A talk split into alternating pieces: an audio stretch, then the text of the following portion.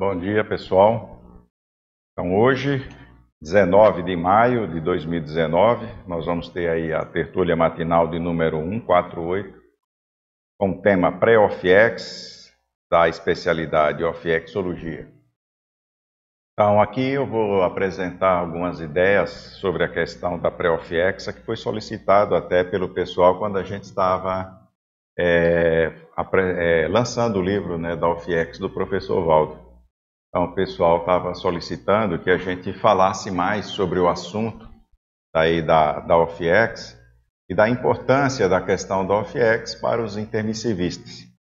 Então, eu vou apresentar aqui, eu peguei é, boa parte aqui do próprio livro AutoFIEX, algumas coisas é, relacionadas aí ao curso intermissivo, tem algumas coisas aí de projeção, e a, apresentação das ideias aqui foge um pouco aqui o meu estilo, porque eu gosto muito de, daquela pesquisa, né, que a gente vai lá na objetivação e a gente vai entrar aqui na questão de ideias, mas aí a gente vai vendo o aspecto mais lógico e tal, e a qualquer momento aí pode entrar, fazer perguntas, tanto aqui quanto o pessoal de fora.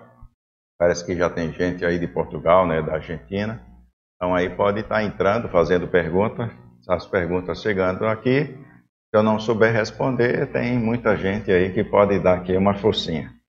Tem até depois uma coisa aí para paremiologia. A Joia? Estava pensando em ti na hora que você entrou aí.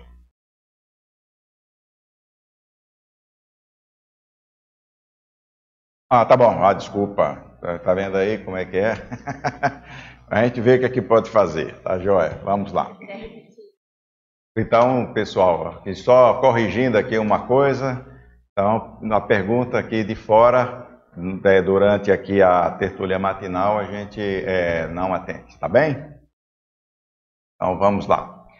Eu aqui vou ter que trabalhar com, com dois, né, apresentação lá atrás e outra apresentação aqui, porque não enxergo, tá bem? Senão eu ia ficar focado só lá.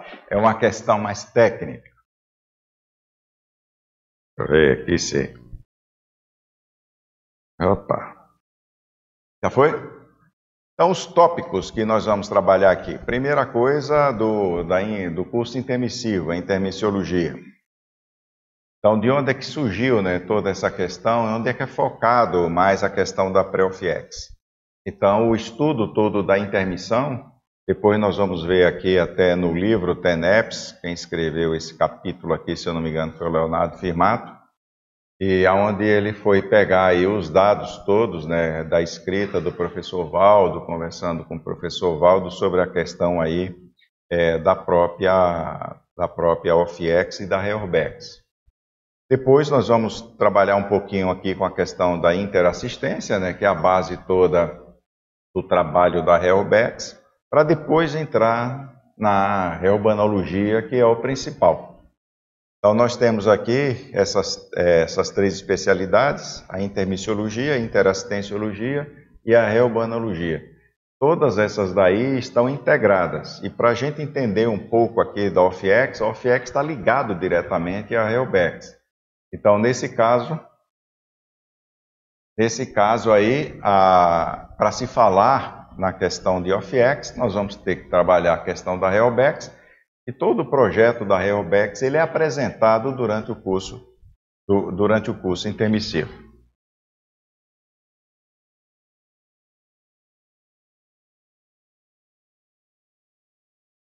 Aqui a maioria aí já tem já tem muita noção aí de, de conscienciologia, mas algumas pessoas também de fora, isso aqui é gravado hoje e também é apresentado para fora, e é bom, né, a gente tocar em, em algum assunto, né, aqui, pelo menos, en para que as pessoas entendam um pouco. Então, na hora que a gente vai falar aqui do, do curso, é, esse aqui ele já está, ele não, ele já está apresentando tudo. Então, na hora que a gente vai falar de curso intermissivo, aí as pessoas perguntam: todo mundo tem curso intermissivo? É, então, o curso intermissivo, ele é bem específico, a gente vai estar entendendo aqui, pelo menos, quais são as bases para que uma pessoa faça curso intermissivo. E nós temos as etapas do curso intermissivo. Uma etapa inicial, uma etapa intermediária a etapa avançada. Adiantando aqui, na etapa avançada, é que é apresentado o projeto da Reobex. Então, é, todo, é, mesmo a gente não tendo curso intermissivo, todos, tudo que é ser vivo tem um objetivo existencial. Certo? Então, todos nós estamos dentro de um pacotaço aí de evolução.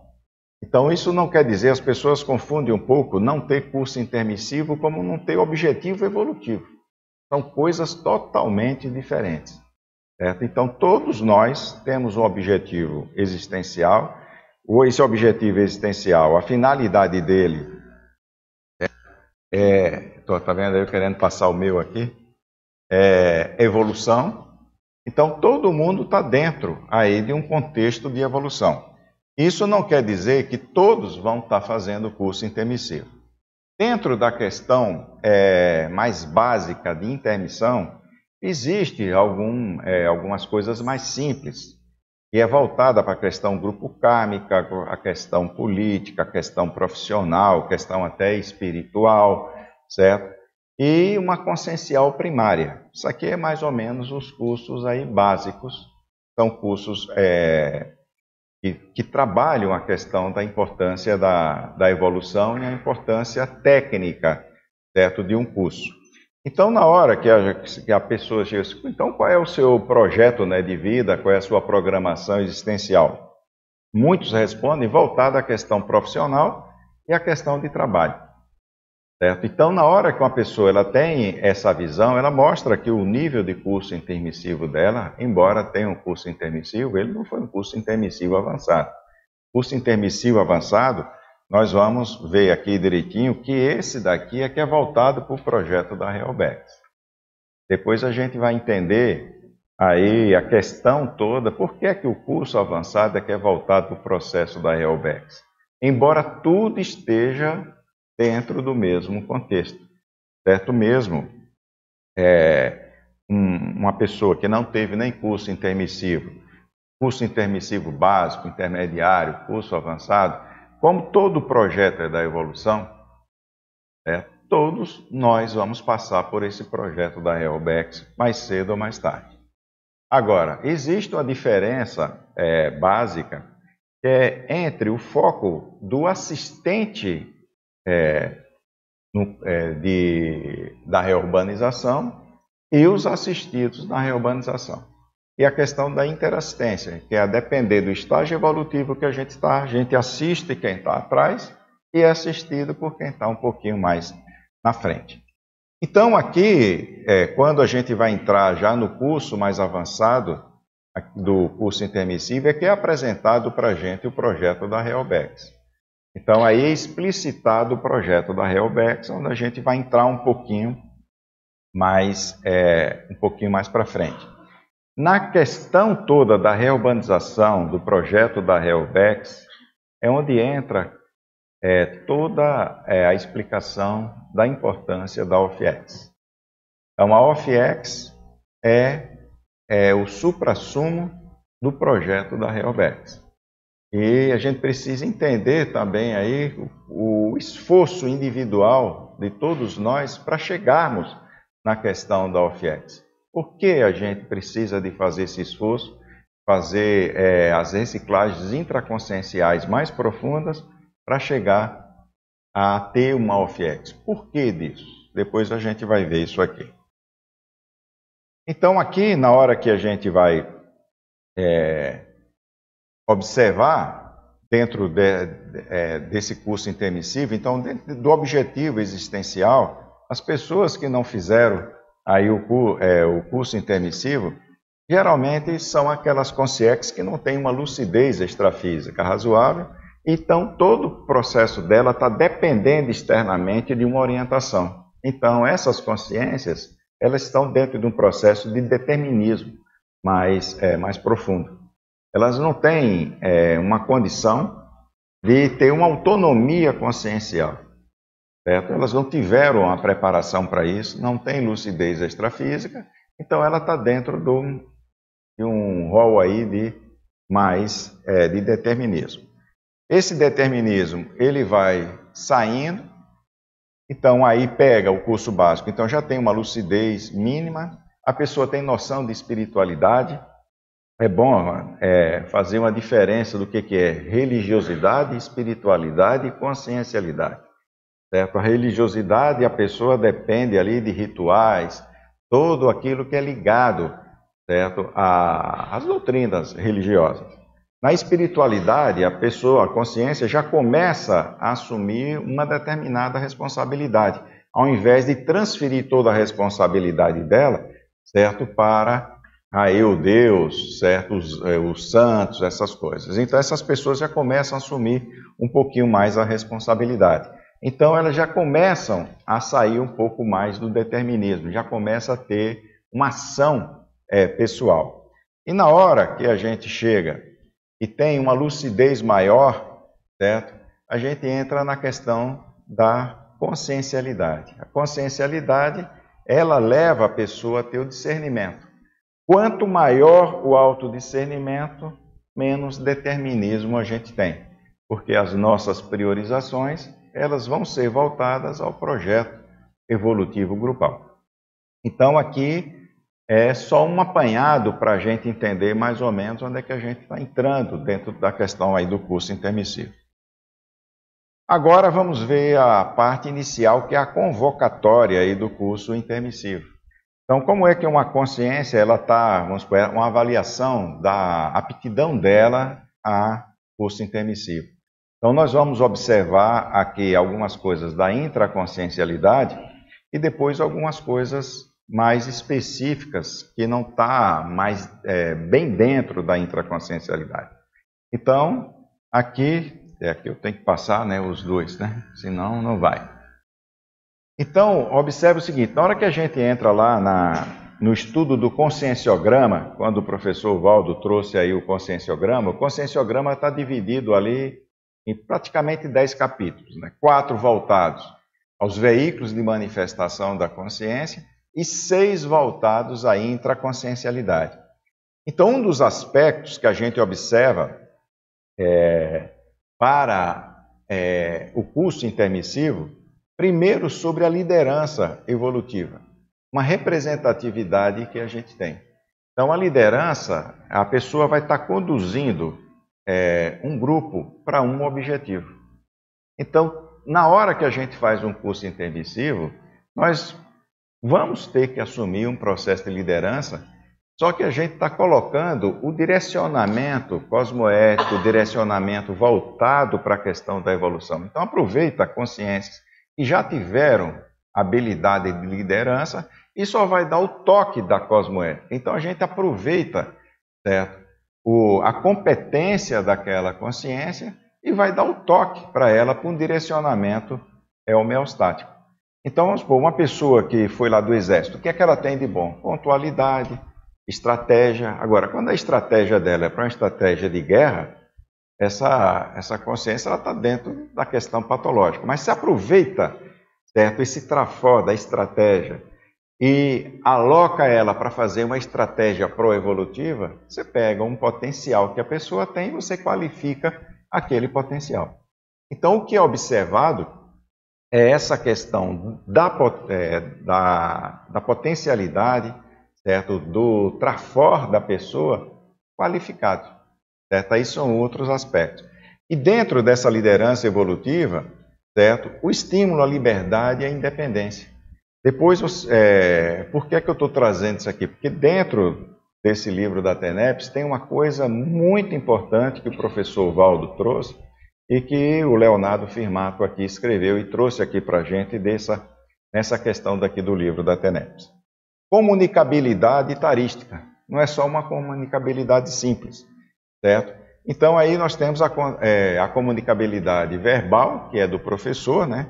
E a gráfica, que a gente está aí sempre incentivando. O professor Valdo toda hora ficava perguntando, né? Cadê o livro, né? E a maioria respondia, né? The book is on the table, né? então, aonde é que está, certo, essa produção? Porque essa produção é que é a mais importante, certo? Para que a gente esteja dentro da, da programação existencial grupal. A priorização. Certo? Até tem uma coisa também que o, tem um verbete do Valdo que fala da, da, da priorização, que é o foco na autocompetência traforista, certo? A especialidade, é, valorizar a especialidade da pessoa dentro daquele estudo. Coerência, cosmoeticidade esboçante. Então, quando é que começa de fato a gente a qualificar a cosmoética?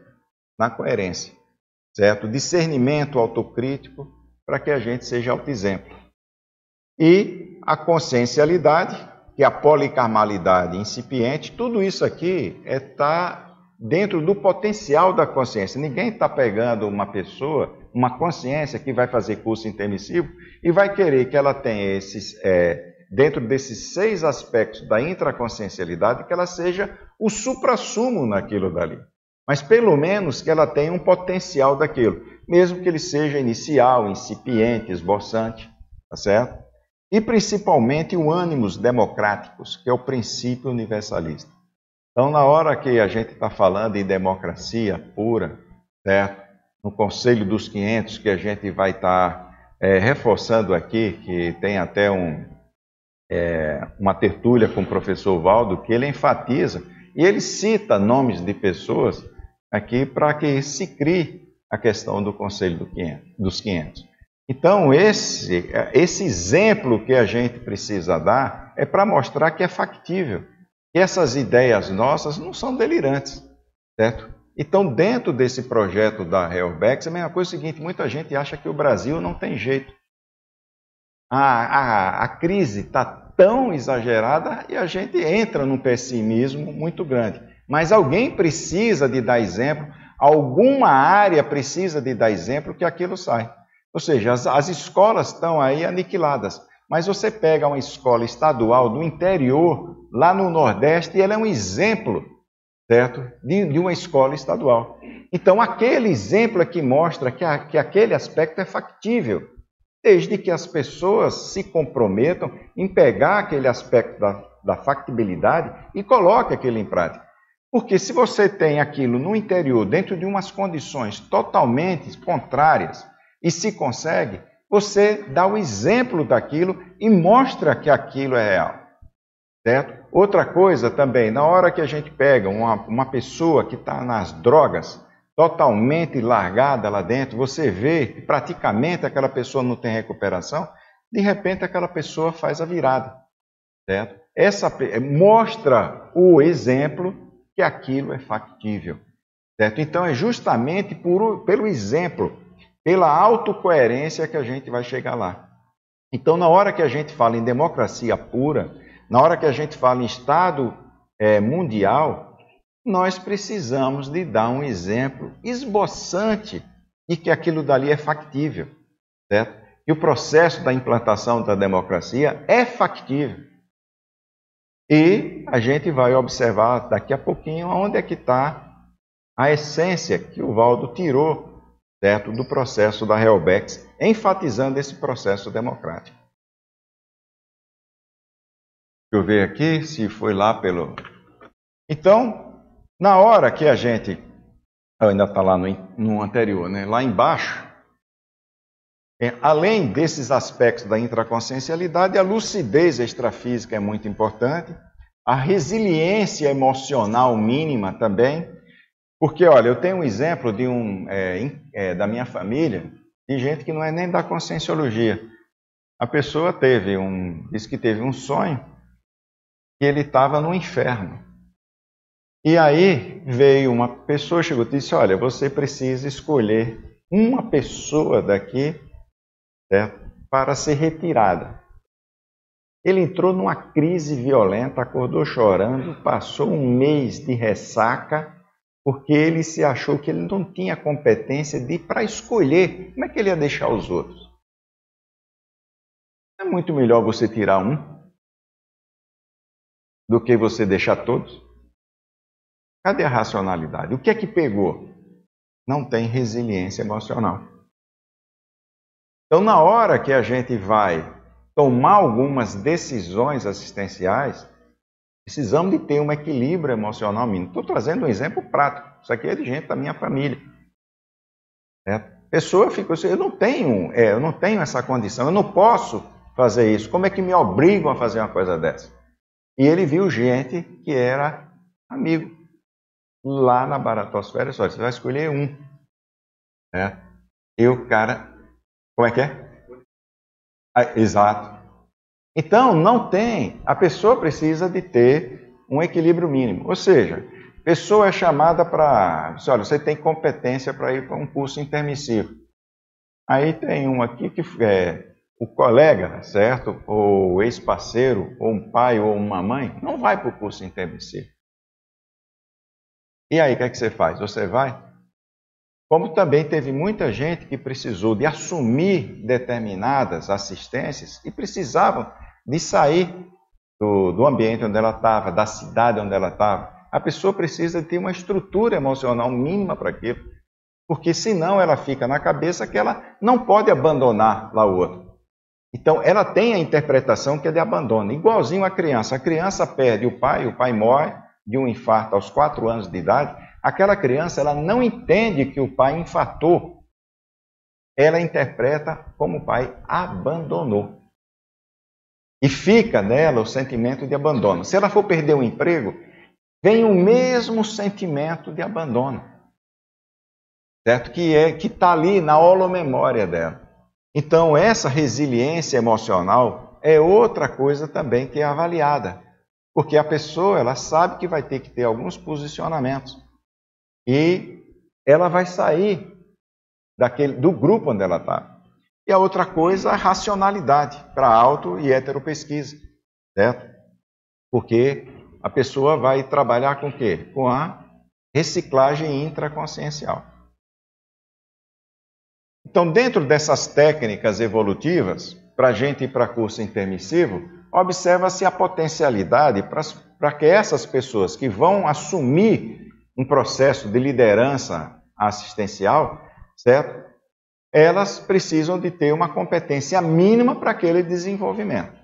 Então, nós temos aí duas técnicas básicas assistenciais. Uma energética, opa, deixa eu passar lá, né? Aqui eu fico me perdendo energética, que é a questão da TENEPS. Depois da TENEPS, a gente vai para parambulatório. Depois do parambulatório, para a gente chegar lá na OFIEX.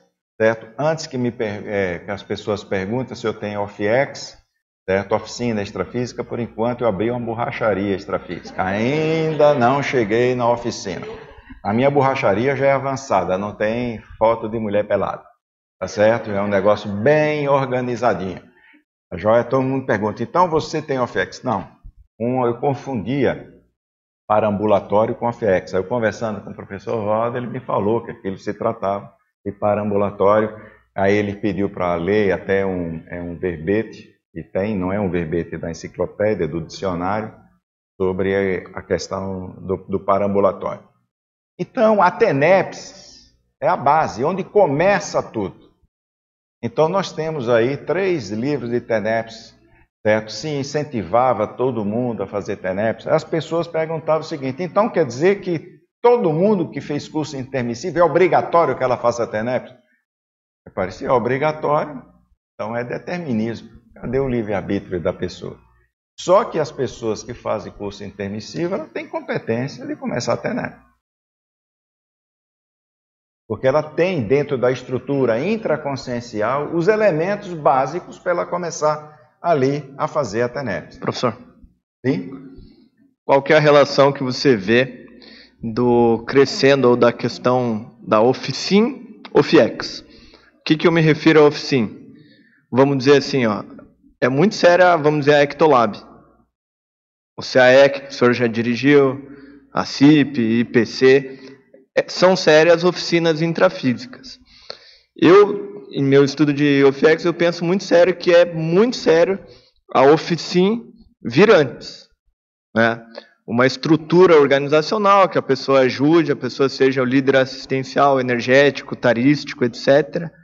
E aí eu te pergunto o que, que você vê de relação dessa oficina OFIEX. E Bem, quase não foi falado nada, né? Não. Ainda. É porque é o seguinte, a OFIEX é um processo extrafísico. Certo? Parambulatório é um processo extrafísico. A TENEPS você tem um aspecto intrafísico, para você fazer, você faz assistência a consins projetadas e a consciex. Quando você pega um parambulatório, você pega é, mais é, consciex do que consins. Na questão do OFIEX, praticamente você está atendendo ali a consciex. Agora, a questão da, é, do parambulatório, você vai fazendo o TENEPS. Você vai se desenvolvendo dentro do acoplamento assistencial. A técnica mais avançada que tem é a assimilação mnemônica. O que é assimilação mnemônica? Você faz o acoplamento assistencial, depois você vai mergulhando na assimilação até você ter um nível de profundidade dessa assimilação que você tem acesso à memória da, da, daquela consciência. Você sabe direitinho qual é o trauma, você faz o diagnóstico da consciência da consciência e você pacifica a consciência. Certo? Através dessa assimilação mnemônica. Só que a gente precisa de ter uma estrutura mínima para chegar a isso. É por isso que a TENEPS, elas são estágios. Então tem a TENEPS ali inicial, depois vem a TENEPS é, um pouquinho lá ali mais, mais avançada, até chegar na TENEPS 24 horas. Certo? Aí na hora que você está conseguindo fazer esse nível de assimilação, você consegue dar um diagnóstico ali da, da consciência. Onde é que estão os traumas? Na aula memória. Onde é que você vai aliviar o trauma? Na aula memória. A, a intraconsciencialidade ela é inviolável. Ninguém entra na intraconsciencialidade do outro. Você não pode. O que é que tem dentro da intraconsciencialidade? Tem princípio, tem os valores que fazem parte da, da, da, da cosmoética, tem as suas experiências. Você não pode passar valor para o outro, você não passa princípio para o outro, você não passa experiência para o outro. Então a intraconsciencialidade ela é inviolável. Mas como é que você vai ter acesso à intraconsciencialidade? Pela tarefa do esclarecimento. Então você esclarece a pessoa e ela é quem é, tem acesso à intraconsciencialidade. Mas se aquela porta da intraconsciencialidade ela está emperrada pelo processo emocional, pelos traumas que ela tem, pela loucura dela, você tem que amenizar isso. Isso é feito através da técnica de acoplamento e de assimilação. Aí onde entra a TENEPS, onde entra é, o, esses campos nossos né, para formar campo de assistência tipo ECP2, o acoplamentário, todos esses campos que envolvem, certo? esses laboratórios que a gente tem, mas tudo isso daqui é uma preparação para a gente, para a gente ir aprofundando. A própria DIP não é uma, vamos dizer, uma questão contínua não, é, disso? A DIP, é, para a DIP, ela é ali um, é, um grupo né, de pessoas, uma, qualquer dinâmica, tanto, a DIP está lá no meio, igualzinho a um campo de ECP2, certo? Aonde a gente vai fazer o quê? Ao invés de você ter uma um tenepsista, você tem diversas pessoas. Você imagina o seguinte: quando você pega um campo de energia individual, ele já tem uma força assistencial que é da TENEPS. Na hora que você pega 40 pessoas, 50 ou 60 pessoas, você junta, essa individualidade se potencializa um campo de energia. O que é o campo de energia? É a junção dessa psicosfera de não sei quantos tenepsistas para formar um campo muito forte para poder fazer uma assistência em atacado. Certo? Você imagina o seguinte: na hora que a gente vai assistir na TENEPS individualmente, você pega a, aquilo e você multiplica. Então, todo esse trabalho nosso é para o desenvolvimento do assistente, até a gente chegar numa fase mais avançada. Para você ter uma ideia, é, me deram um, uma explicação sobre o um negócio da OFI. Não era nem OFIEX, ainda era uma coisinha antes de OFX. Você não faz visitação OFX. Muitas vezes eles explicam né, pelo, só pelo processo ideativo e é como se projetasse uma imagem. É, eu, num ambiente onde tinha praticamente uma, como se fosse um, é um ambiente redondo, e tinha umas 50 ou 60 consciex ali deitada, e como se elas estivessem em coma induzido, e tinha um processo de energia, tem até um, um, fluxo de energia, tem até a cor, aquela cor azul neon, ali em cada um, como se fosse um cone né, de energia, em cada um. Ali aquela paz, aquela paz e tal, e uma pessoa só numa bancada como se fosse de UTI, que era o plantonista da, daquele ambiente, né, onde ele estava tomando conta daquelas consciências. Aí eu perguntei, né, quanto tempo estava ali? Ele disse, olha, esse, esse plantonista está aqui há seis meses. Quanto tempo vocês aguentam ficar no lado de um doido?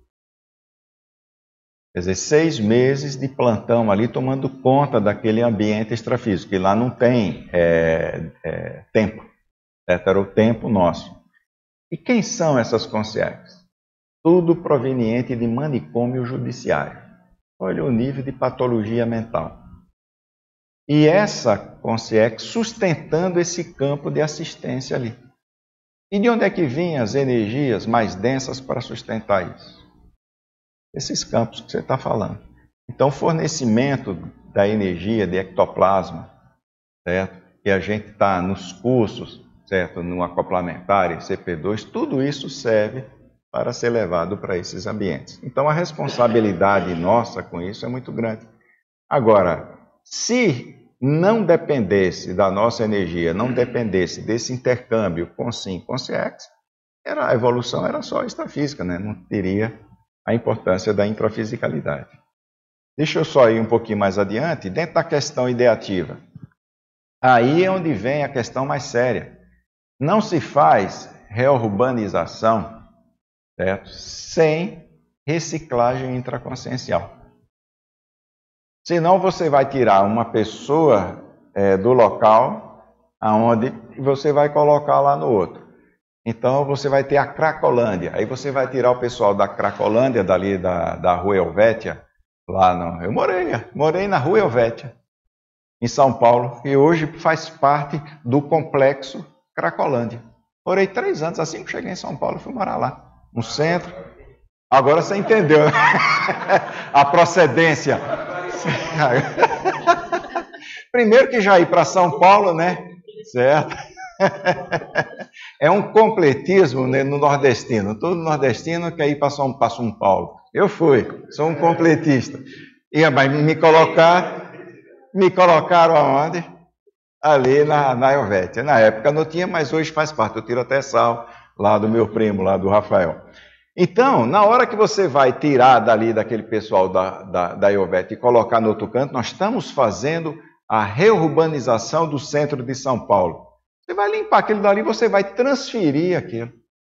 Enquanto não tiver um cuidado muito grande, certo? Com aquelas consciências, para que se faça, ajudem na reurbanização daquelas consciências, você não está fazendo Helbex, certo? Então a Helbex, ela parte da questão da reciclagem intraconsciencial. Mas essas consciências estão dentro de um estado de alteração que elas não têm condições por si só de fazer isso. Então, ela não tem autonomia consciencial. Então, nós temos responsabilidade, certo? Para poder prepará-las para chegar nesse ponto. Aí a pessoa chega e diz: ah, mas isso daqui é, é enxugar gelo. Isso não é factível. Eu já peguei entrevista de pessoas que hoje ajudam a Cracolândia porque faziam parte daquele ambiente, conseguiram sair através até da religião e hoje em dia estão resgatando essas pessoas na Cracolândia. Então, é factível, desde que se tenha interesse assistencial, foco assistencial, investimento assistencial. Então, aí é onde vai entrar a questão da tarefa do esclarecimento. Mas a tarefa do esclarecimento para essas consciências começa para os assistentes. Então, mostrando que é factível, que essas pessoas não estão doentes. Se não estão doentes, nós temos responsabilidade com os doentes. Então, muito dessas tarefas é, de esclarecimento ideativa está voltada para o assistente, para a responsabilidade do assistente. Certo? É isso que curso intermissivo chama a nossa responsabilidade. Então, nós temos uma outra competência, certo? Que é a competência da tarefa do esclarecimento, da tarefa energética, nós já explicamos aqui, e da tarefa do esclarecimento, que é a tarefa verbal, que é o que nós estamos fazendo aqui, a escrita, né? Nós temos aí 500 verbetógrafos, livros é, que antigamente né, só tinha livro do professor Valdo, certo? Aí onde está o seguinte, cadê o livro das ICs com as suas especialidades?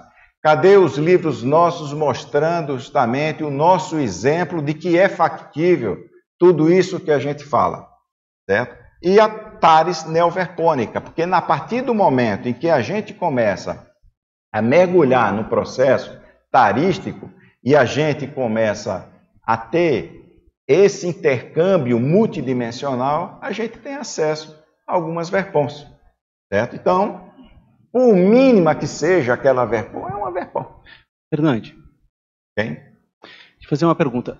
Do que eu estudei de parapsiquismo, vendo também com convivência com o Valdo, tem uma, um comportamento, ele tinha um comportamento que é uh, pensar em energia o tempo todo, ou seja, ele usava aquela questão das manobras, e a qualquer ambiente que ele entrava, objeto que ele interagia, pessoa que ele interagia, ele procurava ver densidade de energia, chakra, radiação, se tinha consex, não tinha consex, e, e esse tipo de comportamento para fazer uma coisa uma vez, uh, ele realmente ele exige uma mudança mental muito grande, porque se eu começo a perceber a energia o tempo todo, eu começo e, e ficar, eu tenho que ficar em descoincidência, eu tenho que mudar comportamentos para poder fazer isso, que exige uma reciclagem íntima muito grande. O, geral é a gente se distrair e não considerar isso. E esse eu vi que era o comportamento assim muito forte para o processo da, da UFX dele, porque eu olhava direto várias vezes assim, tipo ele está lá no holociclo e daqui a pouco mudava o campo e ele percebia, ó, chegou uma consciex e ele sabia que estava chegando com determinada pessoa e aquilo já, às vezes ele conseguia saber, ó, pelo parapsiquismo impressivo, uma das coisas que eu perguntava, ele está sentindo que está indo lá para a OFX dele.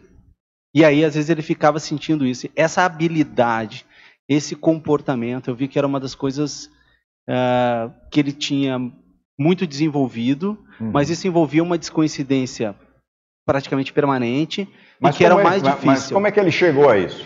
Exato. Então aí ele teve que mudar pelo que eu do que eu, Sim, do que eu vi comportamentos. O e... foco é o seguinte: como é que ele chegou a isso? Como que ele então eu entendo o que eu entendi é isso que aí eu, a gente trazia para. Fazendo assistência. Exato. Certo? Okay. Ou seja, praticando TENEPS, tem muita gente querendo desistir de TENEPS porque não tem para-percepção. Exato. Certo? Então chega assim, olha, eu tô, eu não tenho para-percepção, então eu tô, é, então, então minha TENEPS não está funcionando, certo? Então a pessoa ela tem que ser persistente. A pessoa, ela assim, olha, por mais que eu não perceba, o que é importante é eu perceber ou assistir.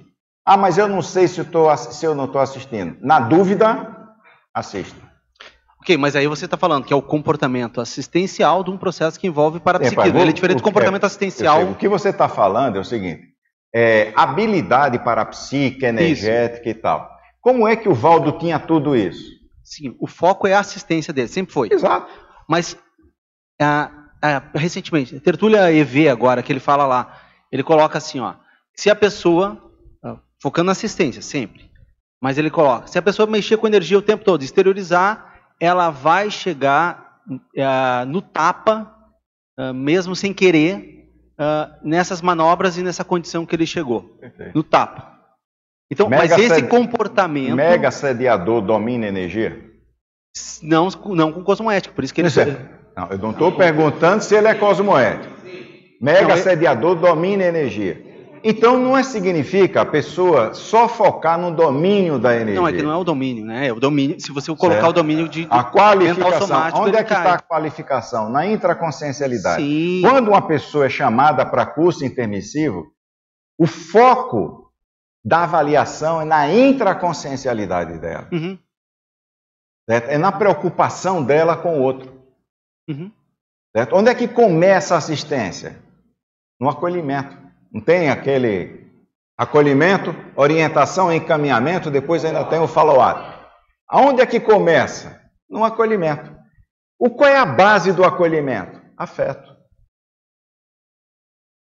Então, na hora que a gente tem um interesse pela assistência, a gente acolhe. Não é só domínio parapsíquico, não é só domínio energético, certo? Isso aqui é o mais importante. Lá na, na DIP, o que, é que a gente faz?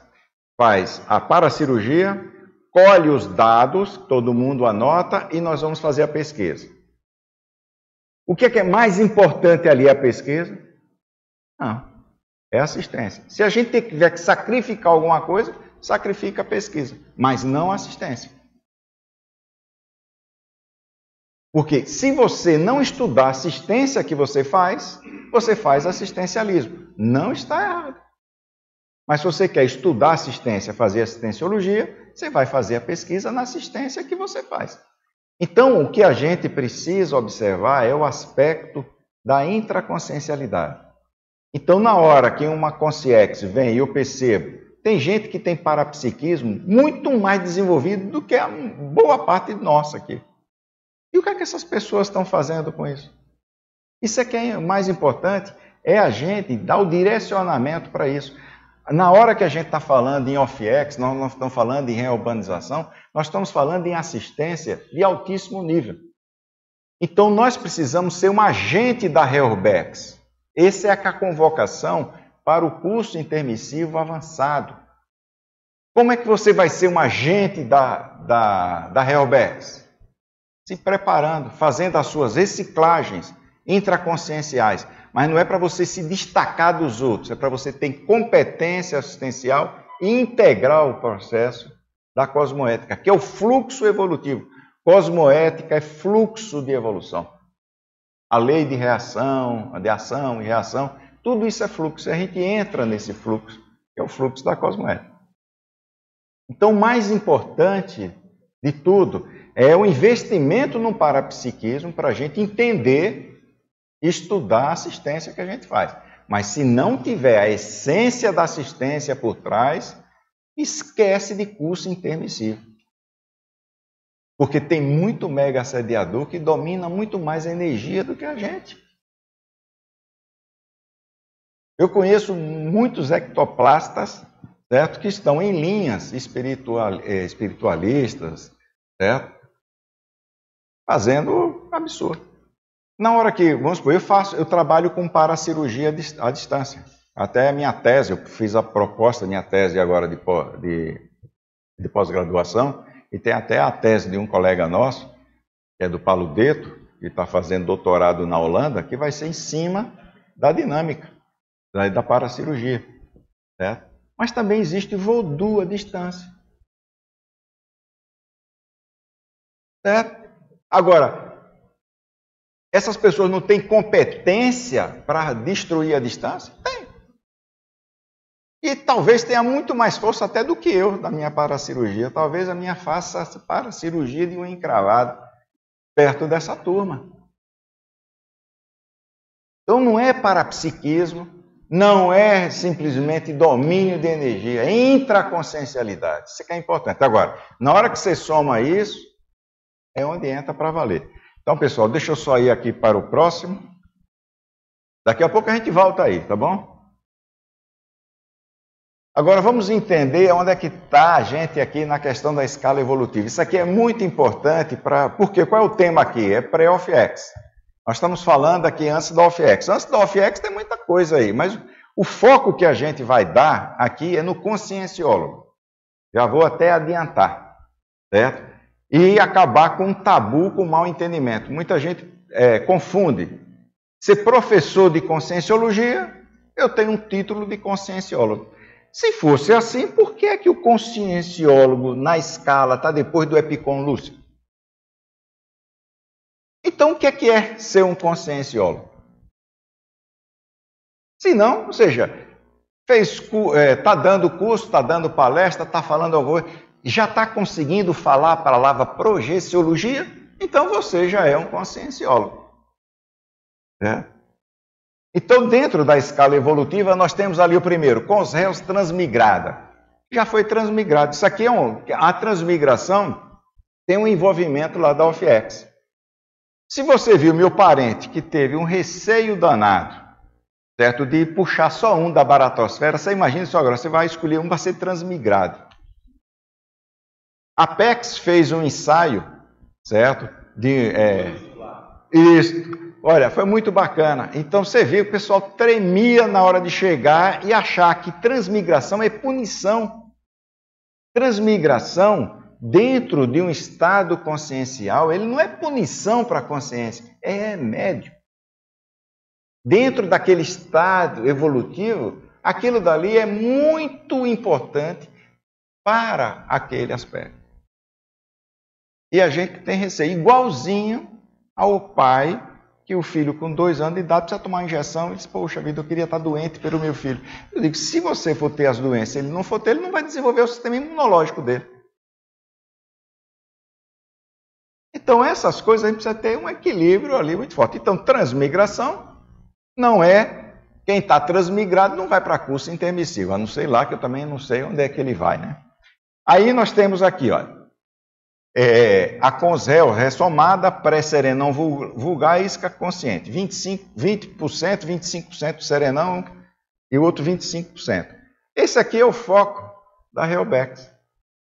Certo? E quem é que vai estar é, tá em curso intermissivo?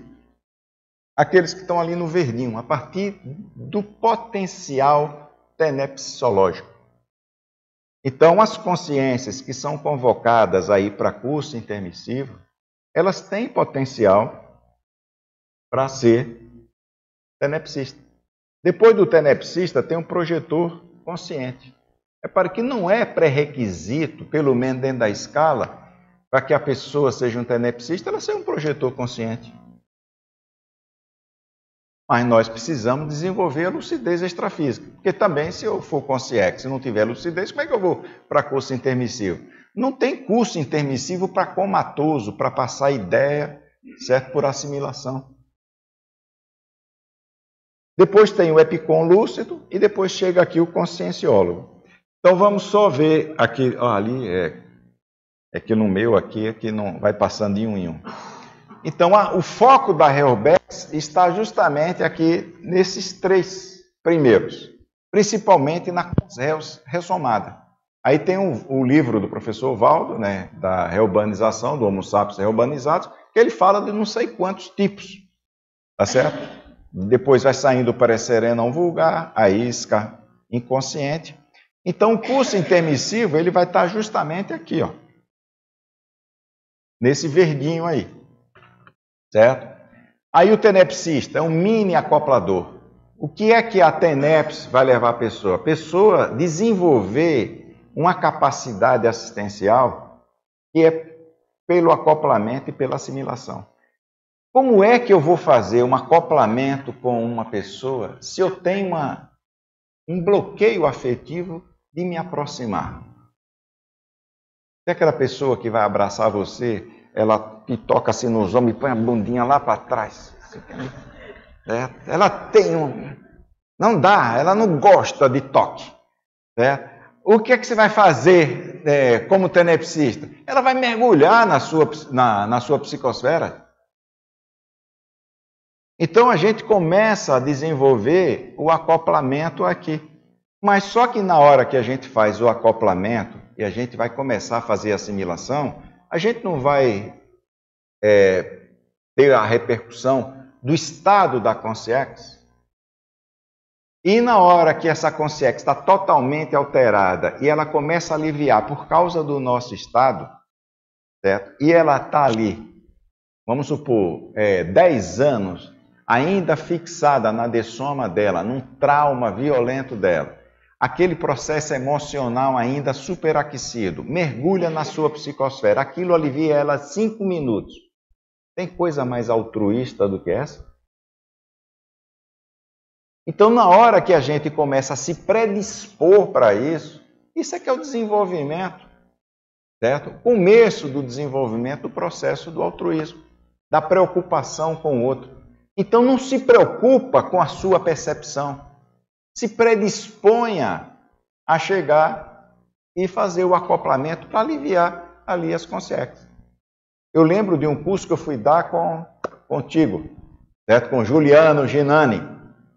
E lá tive uma percepção de que tinha uma, uma consciência, uma senhora, ela tinha estava é, dessomada há mais ou menos, acho que não sei se era três ou cinco anos, e ela tinha um, é, um bloqueio emocional por causa da dessoma da filha. Então ela já tinha dessomado. A filha dessomou primeiro e eu vi uma foto certo, de formatura e o quarto intacto e a consciex sendo assistida. A consciex foi tirada daquele quarto.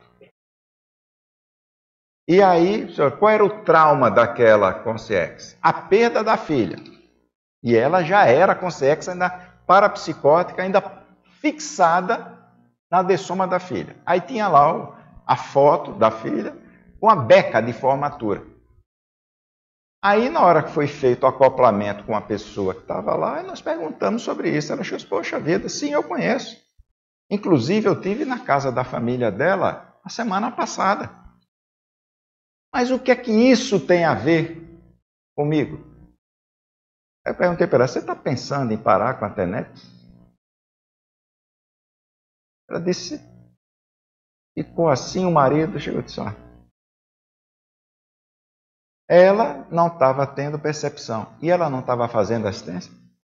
Quem é que trouxe essa consciência? Ela. E onde é que veio? Do processo dela de dentro de casa, ela fazendo assistência. Foi assistida a mãe e a filha. Depois eles promoveram o encontro das duas, que ela estava procurando perdida. Igual aquela pessoa que já não vê não sei quantos anos, aí vai nos, nesses programas aí, fazem é um encontro de não sei quantos anos, aquele chororô, aquele negócio todo. Então a pessoa estava desistindo da TENEP. Assistência que essa mulher estava fazendo. Você percebeu ou tive a pergunta de por que, que ela estava parando na TENEPS? O que Isso é que... a inspiração do amparador. Na hora que você está, vamos supor, se você vai preparar um, um curso, né, até nós preparamos lá, a gente colocou todo o processo que a gente ia falar, né? Então, na hora que um professor de, de conscienciologia ele vai para uma sala de aula, ele tem que preparar o conteúdo, mas ele não vai ficar fixado no conteúdo. A gente fica preocupado com o nosso desempenho docente. Certo? E a gente tem que dar a fluidez ali para o quê? Para o que interessa. Uma vez eu fui dar um curso de parapsiquismo, PDP, quando eu dava curso de PDP é, pelo Instituto. Aí eu preparei tudo direitinho, cheguei, esquematizei, agora vou deitar, fiz até NEPS, foi dormir. De madrugada chegou assim: olha, esquece toda a tua aula, você tem que dar um enfoque. O mate pensene da sua aula vai ser sobre é, homossexualidade e parapsiquismo. Não tinha nada a ver com minha aula. Depois aí eu cheguei, fui pesquisar direitinho, comecei com meus esboços e tal. No intervalo, uma pessoa me procurou, que ela só foi fazer o curso porque tinha uma irmã que era homossexual e estava pensando em suicídio. E ela era parapsíquica. Então tem que estabilizar o lado emocional, não tem nada a ver, não é negativo no, o, para, o, o cara ser homossexual e ser parapsíquico. Não, parapsiquismo é uma questão fisiológica. O negócio é você estruturar a emocionalidade dela. Consegue em cima, acabar com ela. Então, na hora que você tem essa predisposição de abertura para você atender na necessidade do assistido, você tem inspiração. E não é inspiração que é o amparador que está ali. Provavelmente, aí eu não sei que dizer, eu estou interpretando, estou achando que é o amparador da TENEPS dela. É. Para a gente ver o quanto que é importante isso. Então, o tenepsista, ele vai desenvolver o exercício do acoplamento. Opa, eu estou passando aqui. É, o projetor consciente começa a ter a vivência multidimensional. Agora, para ter off-ex, a pessoa precisa ter lucidez extrafísica? Então, pré-off-ex, projeção. Certo? Então, se a gente quer chegar na off-ex, tem que investir na projetabilidade. Por que, que o professor Valdo lançou primeiro projeciologia? E depois a conscienciologia. É, a projeção é mais importante. É a base, né? Depois vem o epicom lúcido. O que, é que vai ser o epicom lúcido? Vai ser o do domínio energético de sustentação de campo. Agora, o mais importante de todos, conscienciólogo. Qual é a diferença? É que esse aqui tem domínio das técnicas de recim, de reciclagem de intraconscienciais. Ele é autoexemplo de recim. Então, na hora que um professor de conscienciologia certo? Que é itinerante e já está aí veterano, veterano da TENEPS, com projeção consciente, ele é convidado para dar aula em curso intermissivo. E qual é o assunto que ele vai dar aula? Do alto exemplo de reciclagem intraconsciencial. Esse aqui é o conscienciólogo. É a pessoa que domina as técnicas conscienciológicas que levam à reciclagem intraconsciencial. Então não adianta eu ser um tenepsista, certo? Sou professor e sou conscienciólogo. Não, você é consciência. O estágio de ser tenepsista é uma coisa. Você está no estágio de projeção consciente, no estágio de epicentrismo lúcido e no estágio certo, do nível evolutivo de ser conscienciólogo. O que, que leva a isso? Aplicabilidade certo, das reciclagens intraconscienciais. Então você pega aí consciencioterapia. Uma pessoa que tem aversão à consciência terapia, certo? Não suporta heterocrítica. Detesta com cobaia. Certo? São técnicas básicas, olha, técnicas básicas recinológicas, certo?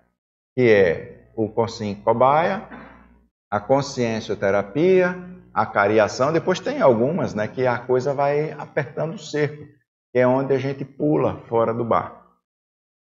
Mas se a gente não tem habilidade emocional para enfrentar uma consciência terapia, uma consciência e uma conscienciometria, que é a base de tudo, certo? Que tipo de reciclagem intraconsciencial a gente está fazendo? Tem dificuldade de receber heterocrítica, manda lá o verbete. O verbete vem sangrando, né? Todo vermelhinho e tal, parece que tomou uma facada o verbete. Mas deram uma facada na minha criança, então eu fico des, é, desnorteado e vou partir para o, a turma que fez a revisão e entro numa confusão danada. Então, desequilíbrio emocional, uma heterocrítica da ideia que ela tinha. Então, isso aqui mostra a dificuldade que a gente tem de receber heterocrítica fazer autopesquisa sem receber heterocrítica, como? Certo? Então, essas técnicas consciencioterápicas, conscienciométricas, elas são muito importantes para que a gente comece a desenvolver habilidade para se fazer autopesquisa e fazer as reciclagens intraconscienciais. Não tem toda aquela etapa, né? Autopesquisa, autodiagnóstico, autoenfrentamento e autossuperação.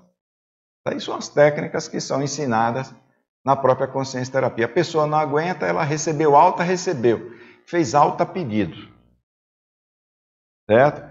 Então, isso na minha terra, quando eu jogava bola, chamava-se de pedir pinico. Não aguentou. Cada um desassimila por onde tem competência. Tá Agora, quando você chega aqui, olha, na questão ali da desperticidade, aí é onde começa o parambulatório. No parambulatório, você vai atender algumas situações, certo, de consins projetadas e consciex. Na TENEPS, você trabalha direto com o amparador. No parambulatório, você tem supervisão. Na OFIEX, você é que é o dono do pedaço. Você abriu o hospital, você é o dono, você é o plantonista. Certo?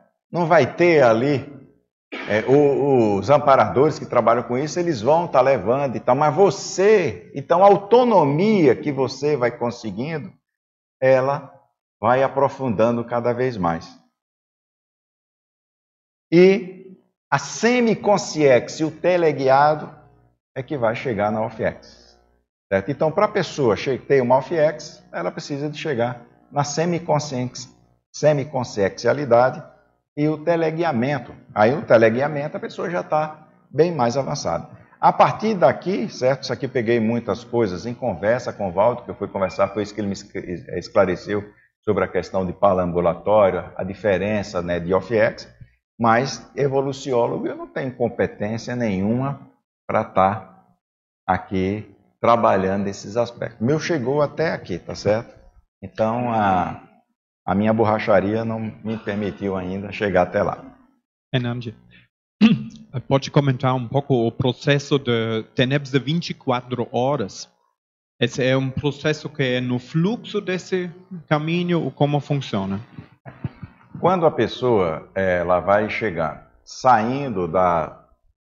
É, tendo mais autonomia, certo? Mais liberdade, a pessoa tendo mais tempo para se dedicar à questão da assistência. Ele é um tenepsista há muito tempo, ele vai chegar na TENEPS 24 horas. Que é a TENEPS 24 horas? Isso que ele estava falando. O professor Valdo chegou ali, quer dizer, já está até acima, mas vamos pegar esse exemplo. Aparece a Concierge e tal, você já puxa ali, dali, já vai para assistência, daqui a pouco você está aqui é, atarefado, você sai, vai lá, assiste.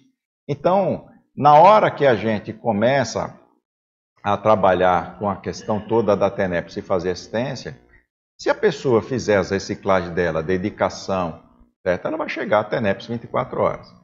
Agora, existe um mito que quando eu completar 20 anos de TENEPS, eu tenho uma OFIEX. Certo? Então, não é uma questão temporal.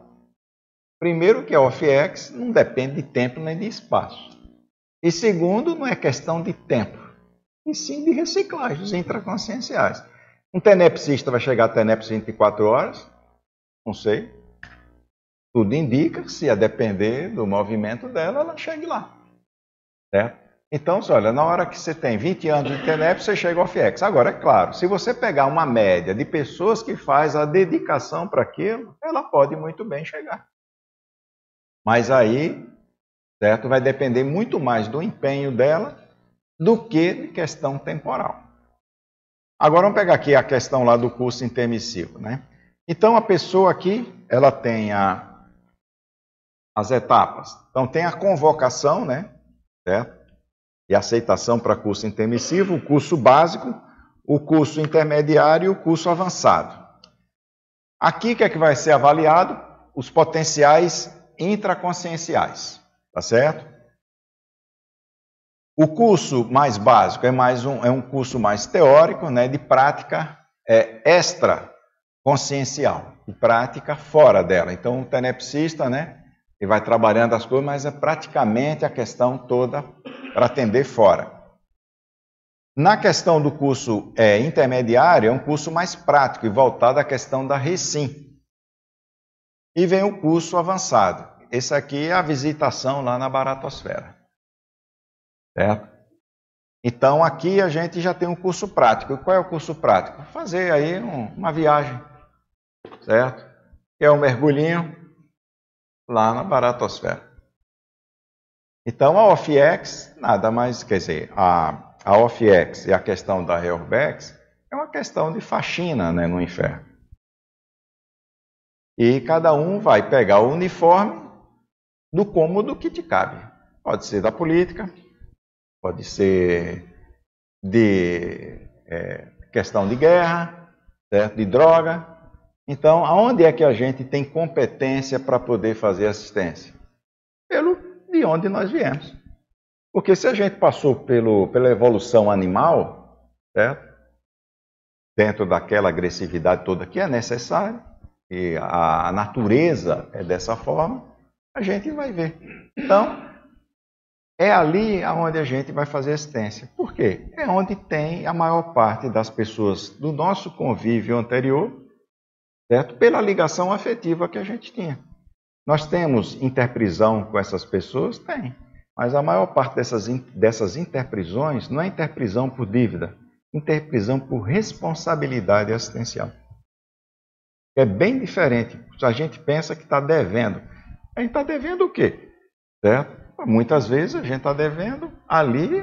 É, se você tem uma condição melhor, você tem a obrigação de assistir. E principalmente para as pessoas até que te ajudaram. Tá certo? Deixa eu só passar o de cá, né, para a gente ver. Então, olha, a OffX ela vai entrar. Deixa eu ver se é esse aqui.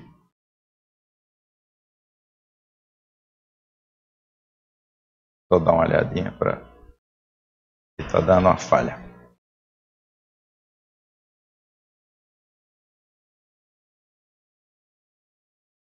Então aqui, olha, tem a a observação né, do, do potencial né, intraconsciencial na convocação. Na hora que tem um curso intermediário ali, né, ali é onde está o conscienciólogo, ou seja, o alto exemplo. Depois, o curso avançado é para a questão da, da, da desperticidade, para ambulatório. Isso daqui é que é a base toda da, da pré-OFIEX, da pré certo? Então, a OFIEX nada mais é do que uma infiltração, certo? Ali na, na própria baratosfera. Agora, como é que eu vou entrar num ambiente desse para fazer assistência se eu não tenho uma preparação anterior? E onde é que começa a preparação? Na TENEPS. É por isso que a TENEPS é muito importante para o desenvolvimento energético, para o desenvolvimento da lucidez parapsíquica e para o acoplamento assistencial. Uma das técnicas mais avançadas certo, que foi apresentada para a gente é do acoplamento assistencial. Curso intermissivo intermediário. Aí onde vem, eu vou passar aí já. Certo? É onde vem a primeira etapa pró-OFIEX, que é a formação do conscienciólogo, das reciclagens intraconscienciais.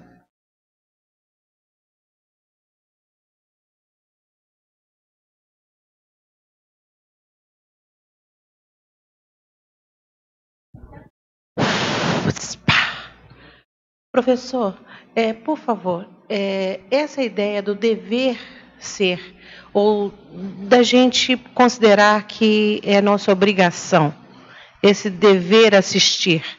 Nem toda pessoa que trabalha, que desenvolve a questão parapsíquica, considera esse aporte todo que a gente teve, esse dever ser, ou esse dever assistir. Como é que a gente trabalha? Tem gente altamente inteligente, com uma série de outras características assim muito positivas, são estudiosos essa coisa toda, estudam a projeção, estudam as relações políticas, econômicas, mas não consideram o dever ser, como ah, não querem criar karma. Tem muita gente nessa linha, quer se iluminar, mas não quer criar vínculos ou ter obrigação.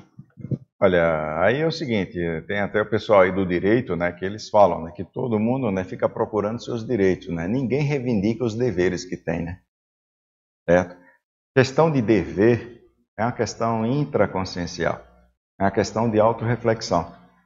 Então, na hora que você observa uma situação, uma pessoa tem um filho, você não tem um dever de criar o filho? Você não tem o dever de zerar, de zelar por ele? Certo? Na hora que você está dentro de um ambiente social, você também não tem o dever de cuidar da rua onde você mora, da casa onde você está, do bairro onde você está, do estado onde você está. Agora, isso é questão de autoconsciência. Então, é, muitas vezes a pessoa se incomoda porque ela não quer aquilo. Você não pode obrigá-la, você não pode incutar dever em ninguém.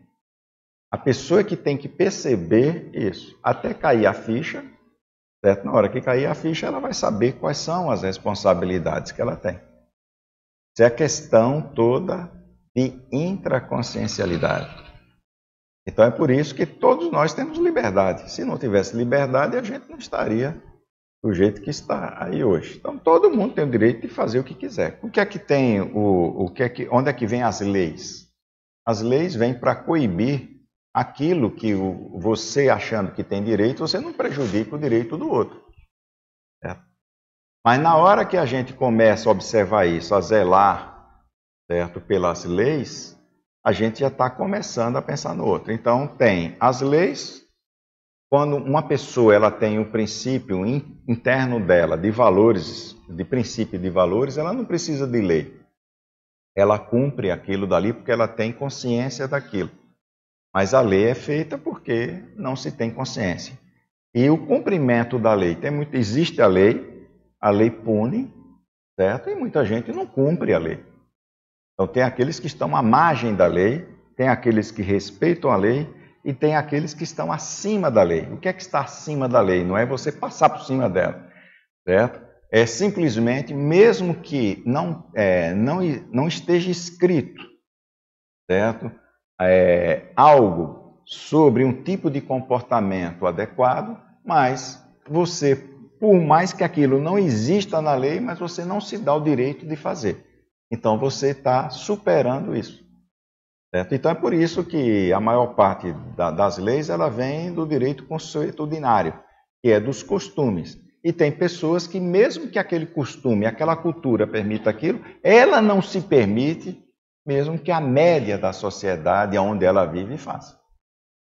Certo? Então o processo vai saindo é, da obrigação do direito, a pessoa que vai evoluindo, ela vai observando quais são mais os deveres dela. É por isso que ela sai da questão que a gente estava falando da, é, do determinismo. Ela vai chegando no livre-arbítrio. Quando é que a pessoa vai chegar no livre-arbítrio? Quando ela enxerga, principalmente, os deveres que ela tem. Eu sou médico, eu tenho um dever. A pessoa que chegou ali vai ser assistida. E tem pessoas seguinte, olha, você não tem um convênio, certo? Ou você perdeu o convênio. Eu, por lei, não vai me acontecer nada. Eu não vou atender porque a pessoa não tem convênio. Mas se eu intraconsciencialmente achar que, independente dela ter o direito ou não, o meu dever é assisti-la, eu vou assistir. Mesmo sabendo que eu não vou receber. E não vou reivindicar isso. Porque eu não posso, não tenho. Legalmente, eu não vou receber sobre aquilo. Eu tinha um convênio da, da Unimed e teve um cara que teve uma parada cardíaca lá na, na recepção. Nós gastamos três horas, suspendemos todo o atendimento que foi na recepção, perdemos todas as consultas do dia, três horas, ligando para a ambulância, os caras levam. Por que foi três horas? Os caras levaram três horas o convênio liberar a ambulância com a pessoa, a gente não ambula lá com a parada cardíaca. Conseguimos tirar a pessoa. Mandamos a conta para o convênio, o convênio não pagou. Por que, é que ele não pagou? Ele estava dentro do direito dele, porque no contrato não consta que eu preste esse serviço. Eu ia deixar de prestar o serviço. Isso é o meu dever. E a gente não teve nenhum problema de entrar com processo em relação a isso. Não tenho direito. Não, isso não faz parte do seu contrato. Mas eu estou com minha consciência limpa, livre, tranquila de que eu cumpri o meu dever de princípio e de valor. Mas isso é com o tempo. E tem muita coisa que eu ainda não assimilei. Isso não significa que eu tenho maturidade para aquilo, mas tem outras coisas que eu não consigo enxergar. E a gente não vai incutir seu valor em ninguém. Não vai incutir os seus princípios em ninguém. Isso aí vai chegar lá. Beleza? Então, aqui, olha, dentro do curso intermissivo intermediário, é onde vem a formação do conscienciólogo. É a primeira etapa séria e pro-OFEX. E é justamente aqui aonde vai entrar o aspecto da intraconsciencialidade, certo? Então, o conscienciólogo ele é a consciência autoexemplarista através das recins que ela faz. Então, esse aí que é o período de gargalo, aonde vai entrar e vai ficar exposta a nossa intraconsciencialidade fora do corpo. Então, aí não é mais uma coisa de conscienciometria, consciência terapia. Já são técnicas avançadas que a gente precisa de ter estrutura emocional para ver. É exposta a nossa imaturidade em grupo, grupo terapêutico. Ou seja, tem lá 50, é, 50 consciex ali, certo? Na formação do conscienciólogo, para ser ali um pré-ofiexista, certo? E a gente vai expor do jeito que tem curso aqui, né, que é o PROAD, certo? que é para o desenvolvimento da desperticidade, onde as duas técnicas de consciência terapia e conscienciometria. E aquilo é exposto em grupo e todo mundo dá feedback.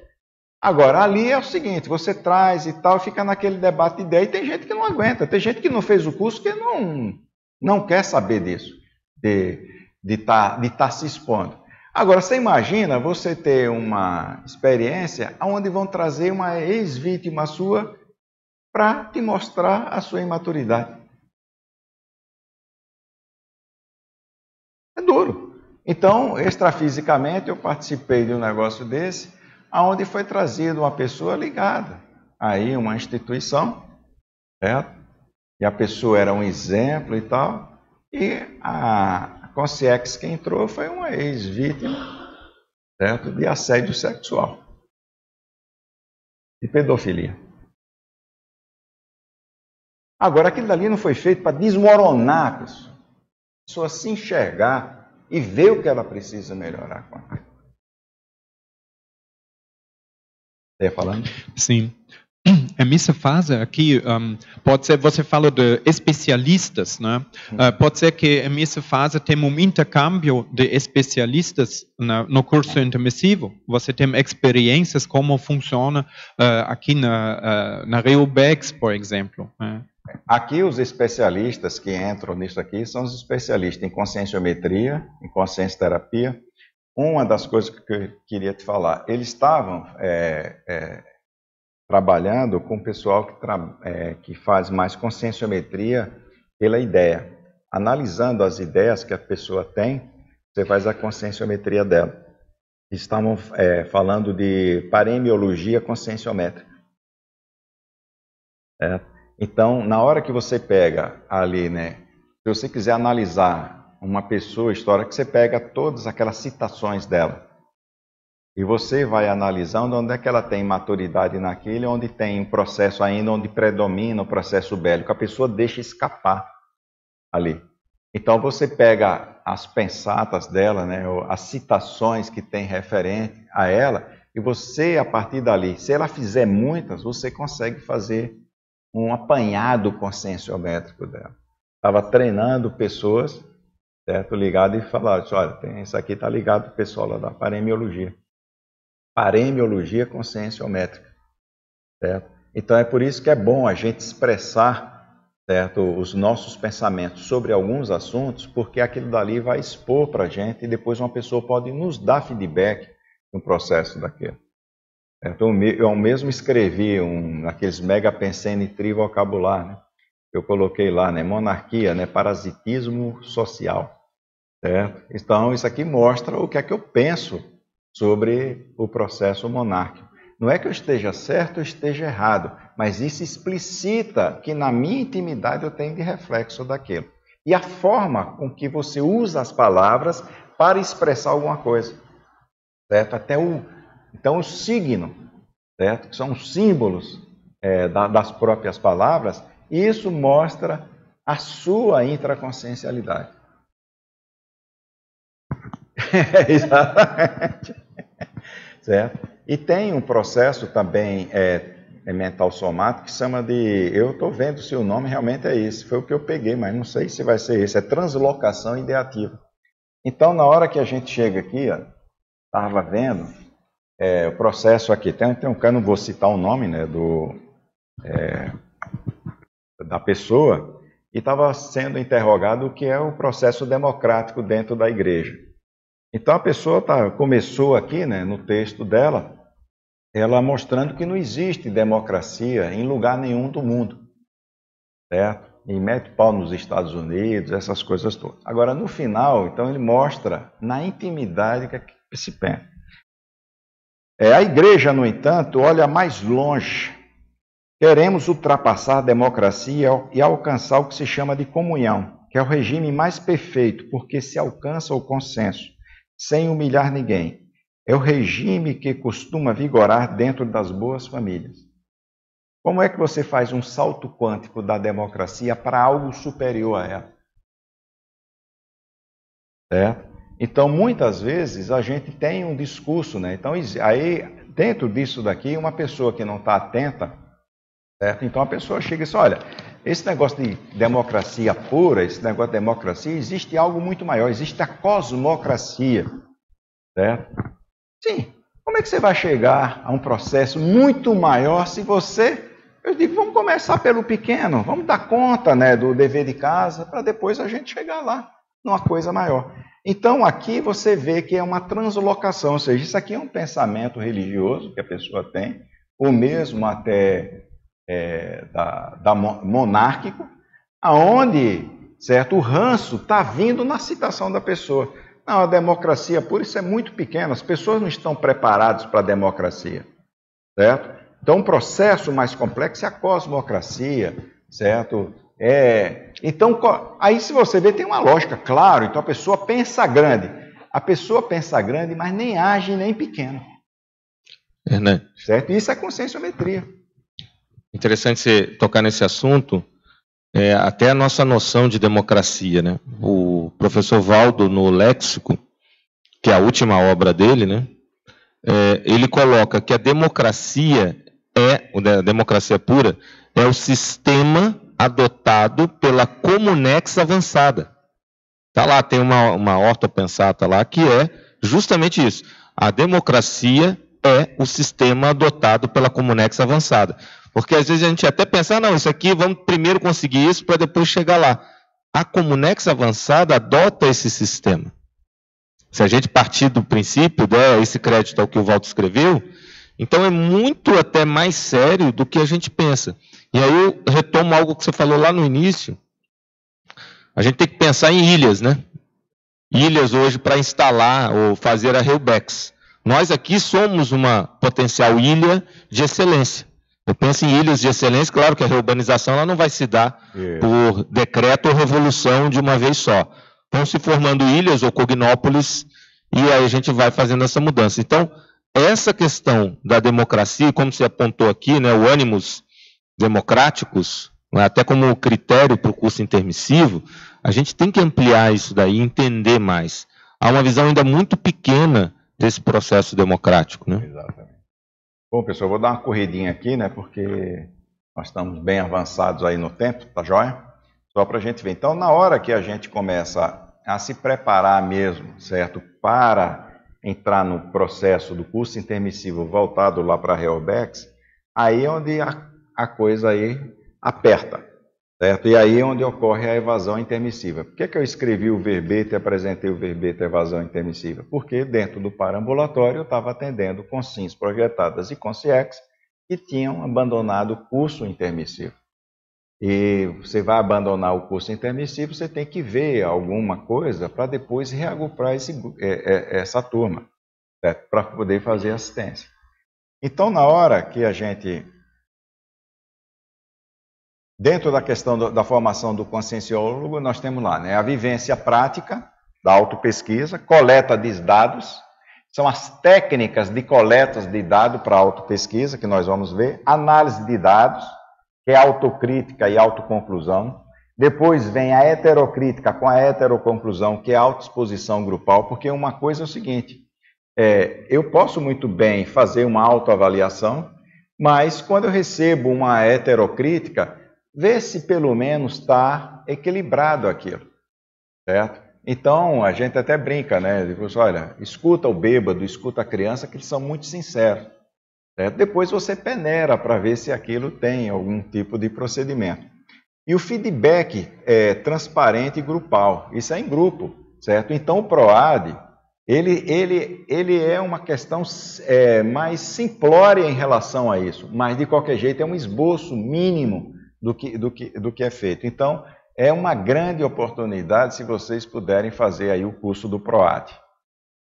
Agora, observe as técnicas que são utilizadas ali. Conscienciometria, consciência terapia, são comecinho. Acariação, encontro com ex-vítimas, desdunamento intraconsciencial, que é a exposição na hora que uma vítima vem e mostra o que é que foi feito, certo? É, revivência mnemônica, ou seja, na hora que você está ali, certo? Vem um cara técnico, ele sabe direitinho acessar, né? Fazer você acessar a memória contextual. Você lembra de alguma coisa, às vezes você está dentro de um curso, você não está nem pensando naquilo, você lembra de uma passagem sua que você vai dar exemplo.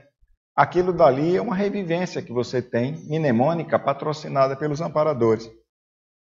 Análise da sua racionalidade, que é essas técnicas aí que a gente estava falando, análise do equilíbrio afetivo, e na hora que você tem isso, você vai observar né, qual é o seu equilíbrio emocional para você encarar a sua realidade, para você olhar o espelho. E análise da resiliência emocional. Ou seja, na hora que você recebe uma heterocrítica, a pessoa deixou de falar com você, vira a cara para você, qual é o nível de resiliência emocional que ela tinha? Né? Então, isso aqui são muitas. Tem, tem outras técnicas, aqui foi o que eu consegui pegar. Agora, observe aqui qual é o gargalo da formação do conscienciólogo, certo? Nós estamos falando daquele autoexemplarista em autopesquisa, certo? Nas reciclagens intraconscienciais. Quais são as consequências rígidas da Reobex? Esse é que está escrito aqui no capítulo do Leonardo Firmato, aqui no livro Teneps, nesse livro grosso que foi escrito lá pelo Conselho de Epicôncio. Uma das consequências da, da, da Helbex são os custos intermissivos. Opa, deixa eu passar o de lá, né? São os custos intermissivos. Então, o custo intermissivo ele foi focado para poder acelerar o processo da Helbex. Agora, observe o seguinte lá, que é que se traz aí. O iluminismo, certo? Ou seja, contra a teocracia. Mas não é um processo exclusivamente aí teocrático, é o que está por trás disso. A democracia em maior escala e o Estado mundial cosmoético. Então, na hora que a gente está formando os conscienciólogos e as reciclagens intraconscienciais, é que a gente tenha isso dentro da nossa intraconsciencialidade. Então, aqui é onde a gente vai ter, certo? O processo do iluminismo foi contra o processo mais teocrático, para você sair daquele ranço que se tinha né, da monarquia e da própria igreja. Certo? E agora, dentro daqui nosso, qual é o gargalo que a gente tem? Certo? Tem um verbete escrito aqui pela. Depois eu vou lembrar o nome dela. É da Eliane Monfroy, certo? Que ela fala né, no Conselho dos 500, nos 500 verbetógrafos e nos 500 epicons. Então, na hora que os 500 verbetógrafos nós já chegamos, né? Precisamos do conselho dos 500 e precisamos agora dos 500 chegar aos 500 epicons para a gente mostrar que o nosso nível de grupalidade e de reciclagem intraconsciencial está de acordo com o curso intermissivo se a gente fez algum curso intermissivo um pouquinho razoável. Não fez o CIP, né, que a gente chama que é curso intermissivo público. Professor, é, nós fizemos um, um melhorzinho. Professor, se você Deixa quiser... eu só terminar aqui, porque aí já está terminando, eu passo para ti, tá bom? Tá, não se preocupe, já está, eu acho que está bem no final. Então, aqui, na hora que entra essas, essa parte do gargalo, da exposição da nossa intraconsciencialidade, aí aflora alguns aspectos da insuportabilidade da heterocrítica. Aí é onde entra a evasão intermissiva. Depois vocês pegam aqui o verbete, evasão intermissiva, vocês vão lá dar uma olhada. Certo? Uma das coisas que a pessoa sabe que ela fez o curso intermissivo avançado e está dentro, do, é, dentro da condição de conscienciólogo é quando ela recebe o convite, certo, para dar, fazer parte, né, de ser um professor itinerante fora do corpo, dar aula em curso intermissivo. Eu sempre esqueço aí, vocês têm que Certo? Então a pessoa torna-se o docente, né? É, docência projetiva cursiva. Então isso aqui já é um verbete que eu já mandei agora, recentemente, tem dois dias, já aprovaram e eu vou desenvolver para trazer aqui. Isso aqui chancela a condição da pessoa de conscienciólogo. Ou seja, ela tem lucidez, passou por aquelas etapas, já é um projetor lúcido, é um epicom, certo? Então a pessoa já. E o que é que ela vai falar lá? ela vai trazer o exemplo dela da reciclagem intraconsciencial. Certo? Esse daí é que é o. Então, é um, é, ela vai falar de parte prática. E quais são as consequências patológicas? Aqui é que está é, nesse capítulo lá do Leonardo. Consequências patológicas: aumento da criminalidade, insegurança transnacional, certo? Principalmente a questão da União Europeia. Qual foi o país que caiu fora da União Europeia? O que é que a Inglaterra tem até hoje? Monarquia. Certo? Com os réus ressomada, terrorismo disseminado, toxomania generalizada. Aí uma vez eu estava é, num, eu estava numa dinâmica, né? E estava tendo né, um bocado de coisa no mundo inteiro, certo? Só de catástrofe. Eu digo, gente, quando, onde é que vai terminar isso? Certo? Quando a maioria de vocês fizeram o curso intermissivo se tornarem ofiexistas, o que é que você está esperando? Certo? Então, porque toda essa parte daqui, na hora que você vai fazer o trabalho da Helbex, isso aqui é o que está por trás. Então, não é simplesmente pensando fora. Você tem que pensar interno, fazer as reciclagens intraconscienciais. Como é que você melhora uma sociedade? Não é impondo à sociedade nada. Sociedade é, é um conjunto de pessoas é a média de que a gente pensa dos nossos valores. Se você vai melhorando a individualidade, a coletividade melhora. Certo? Então, se você quer melhorar alguma coisa fora, melhore você dentro. Então, pessoal, aqui é o que eu tinha para falar. Acho que terminou lá.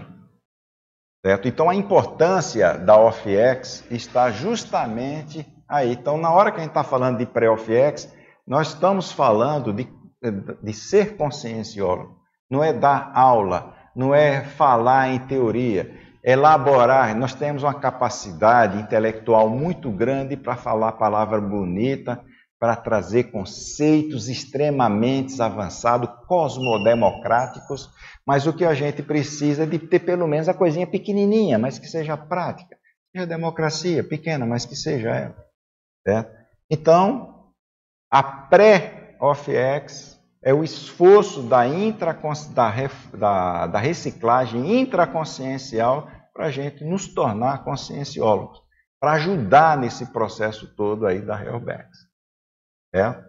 Então, pode falar, meu caro. É, slide anterior ali, lá na questão lá do gargalo da formação, por que, que você considera que a gente ainda não está formando o Conselho dos 500?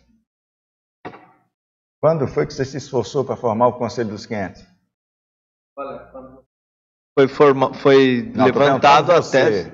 Eu, certo? Quanto tá cada um daqui se esforçou para formar o Conselho dos 500. Então, cabe a nós, de fato, mostrar, certo? E ter atitude, não é discutir sobre o Conselho dos 500. Vamos chegar ao seguinte: como é que nós vamos implantar o Conselho dos 500? É a partir de onde?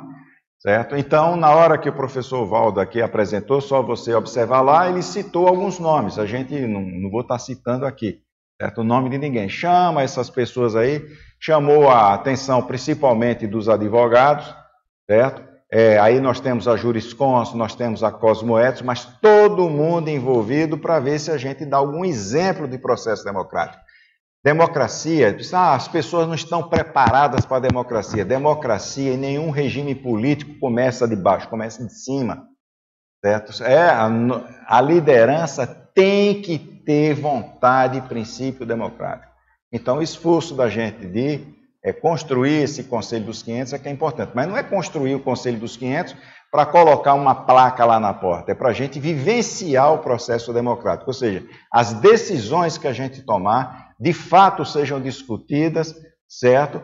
Mais amplas. Aí vai, vai, ser, vai chegar no consenso? Dificilmente vai se chegar no consenso. As pessoas, mas a, quando você tem a maioria, certo? Então, isso daí é, é, como se fosse uma pressão muito grande. Olha, se democracia não é exercida pela maioria, pela minoria, que não é. Certo? Então, nós precisamos de mais debates. Certo? Nós temos aqui esse espaço, eu estou colocando aqui as coisas, mas tem é, até essa atividade do Locha aí de segunda-feira. Ideágora. É, a, a Ideágora. Certo? Nós tivemos aqui um debate onde teve, teve duas, é, duas vertentes contrárias certo? É, sobre, sobre dieta, certo? E daqui a pouco nós tivemos lá atrás sobre experiência da quase morte, vamos ter diversos outros debates e nós precisamos ter tolerância emocional. Isso é que mostra o equilíbrio emocional para debates quando a, uma pessoa apresenta algo que você é, é contra aquilo. Democracia é isso. É suportabilidade dos opostos. É, se a gente não aguenta de falar numa coisa que não seja do jeito que a gente pensa, a gente não tem estrutura emocional para aquele debate. Aí você vai desqualificar os debatedores. Não, a pessoa não tem competência. Não, vamos estudar, vamos escutar né, os especialistas e depois vamos pedir a opinião de todo mundo, não tem problema nenhum. Porque eu lembro aqui, quando a gente foi falar de segurança na Cognópolis, parecia que todo mundo tinha um curso de segurança, um, um era doutor em segurança certo? E aquele negócio e tal, não sei o quê. Mas a gente tem que debater sobre aquilo, tem que escutar todo mundo. A questão é que hoje as pessoas elas têm sensibilidade ao contraditório. Contraditório é de ter a opinião diferente. Então, ela é sensível. Se a pessoa tem alguma opinião diferente à dela, a pessoa reage. Esse é o problema. Né? Nós estamos falando aqui de quebra né, do, do, muro, né, a queda do muro de Berlim. A gente teve dificuldade de quebrar muros de condomínio. Isso é uma realidade, gente. Certo? Exato. Marcos, estamos aí. Isso daí é muito importante, né? Pessoal, deixa eu só passar o tema aqui para não esquecer, né? O tema aqui da próxima tertúlia, que vai é, tertúlia matinal, domingo, dia 26 de maio. É, o tema vai ser Coliderança Evolutiva, especialidade Liderologia, com a é, pesquisadora Simone Isolé. Nós, quando começamos aqui a falar né, da, dos aspectos da intraconsciencialidade, falamos aqui na questão da liderança. Então, nós temos aí no próximo domingo a, a professora Simone Isolé para estar tá debatendo sobre isso. Deixa eu também só falar de alguns cursos aqui que a gente tem direito, né, de falar de, dos cursos da, da, da, nossa especialidade. Então, nós temos o PROEP, que é o Programa de, de Estimulação Parapsíquica, esse, é um, esse aqui é um curso que é feito com máximo de quatro alunos, certo? Mínimo de um aluno e máximo aí de quatro alunos, certo? Que é para estimulação do processo parapsíquico, é, que é oferecido pela Ectolab. Então, o contato para os cursos da Ectolab é o 45 99 101 1407. Nós temos o ectoplasmia interassistencial em EAD, as pessoas que querem fazer curso em EAD, estudar sobre ectoplasmia, certo? Esse curso aqui tem 10 aulas em 5 módulos, e a professora Neida Cardoso, que está aí, é que é a coordenadora desse curso em EAD. Nós fizemos o curso em EAD porque a gente está sem estrutura para estar tá atendendo nas cidades e fica muito caro. Então, nós estamos aí já. Qual é o módulo que nós já estamos? Já vai ser o oitavo curso em AD, tá joia?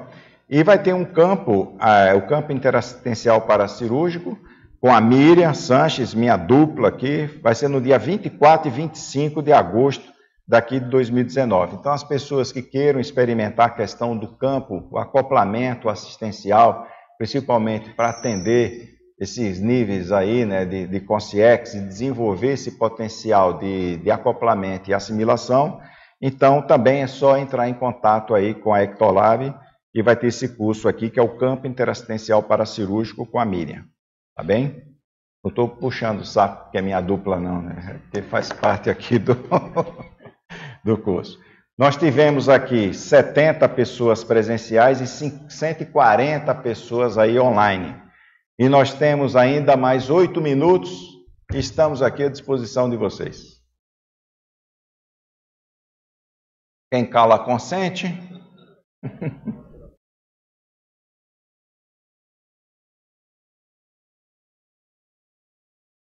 Microfone.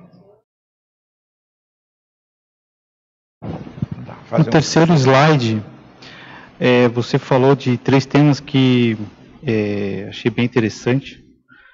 É, queria até que você puder um pouco mais sobre, eu acho que é uma coisa que tem a ver com o que estava falando agora no final, que é a resiliência emocional. Sim. E a gente pode falar também de resiliência é, parapsíquica, porque o Gabriel estava falando sobre isso, né? Uhum. Então, eu acho que os, o Olha, emocional e o parapsíquico tem, junto, né? A resiliência tem de tudo. O que é resiliência? Então, é, vem o conceito de estresse. O estresse e vem o conceito da física. Então, está aqui um papel, você coloca uma pressão aqui em cima e sofre um estresse. Então, ele deforma.